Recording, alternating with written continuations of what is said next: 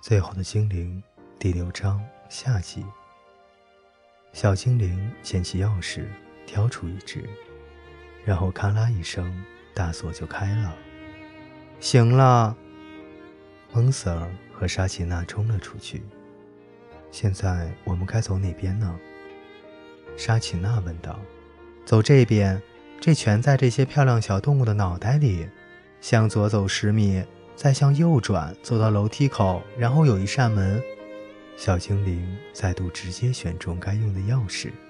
还有楼梯，又是一道门。好了，再往下，楼梯、门、钥匙，卡拉，走这边。小精灵继续带路。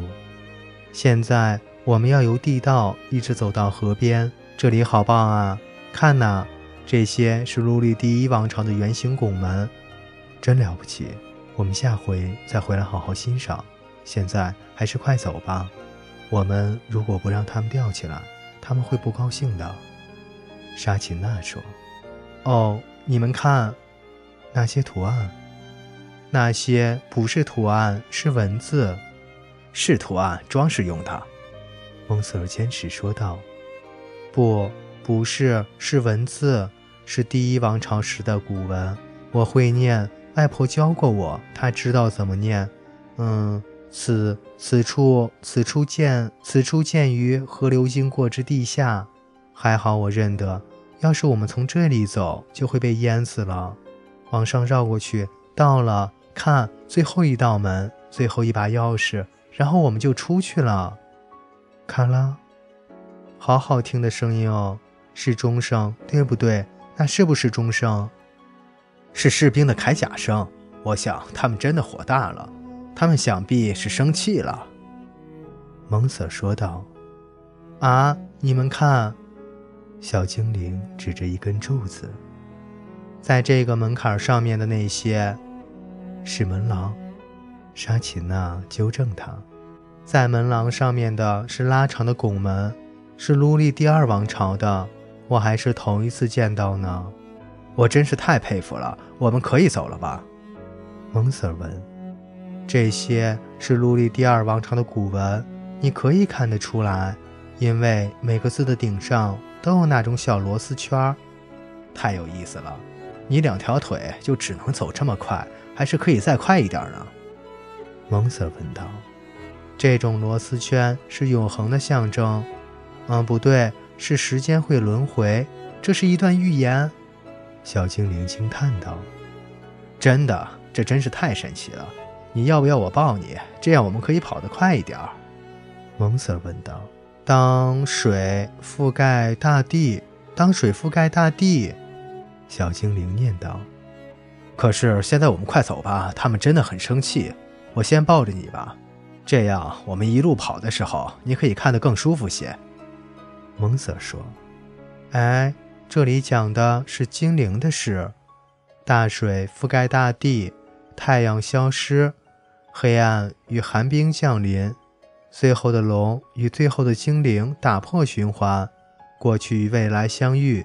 新下的太阳闪耀天空。嗨，跑慢一点儿，还有别的，可是我看不清。说什么伟大有力的人，伟大而有力。”伟大而有力的最后的精灵会娶女孩，有预知的能力，名字中有早晨的光。他的父母，我看不清他是谁的女儿。谁在乎啊？蒙 Sir 没好气地说，喉咙里也快吐出最后一口气了。反正不会是我们的女儿，她当然是某个国王或巫师的女儿。像我们这种老百姓。永远别想被写在墙上。他们逃出了那栋房子。蒙 Sir 抱着小精灵，沙琴娜紧跟在旁边。道路很狭窄，又弯弯曲曲，幸好全都是空的，只有男人、女人、小精灵，还有后面追赶的士兵。不能掉他们，士兵真的很生气。开始朝他们射尖头的小棍子，这样子很不好，不好，不好，不好。会很痛的。小精灵开始觉得真是够了，那些人太容易生气了。我们只不过是不想给他们吊起来而已吗？一名士兵出现在他们的面前，举起弓箭瞄准。小精灵用尽全力，希望没有发生这样的事。意象从他的头脑里形成，飞进先前和他在一起那些生物的头脑里。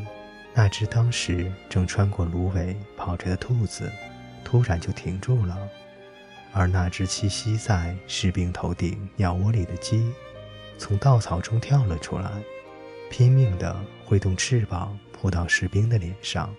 士兵踉跄后退，倒地，就让出了路。广场尽头的笼子里关着充公的动物。沙琪娜的狗用尽全力大叫。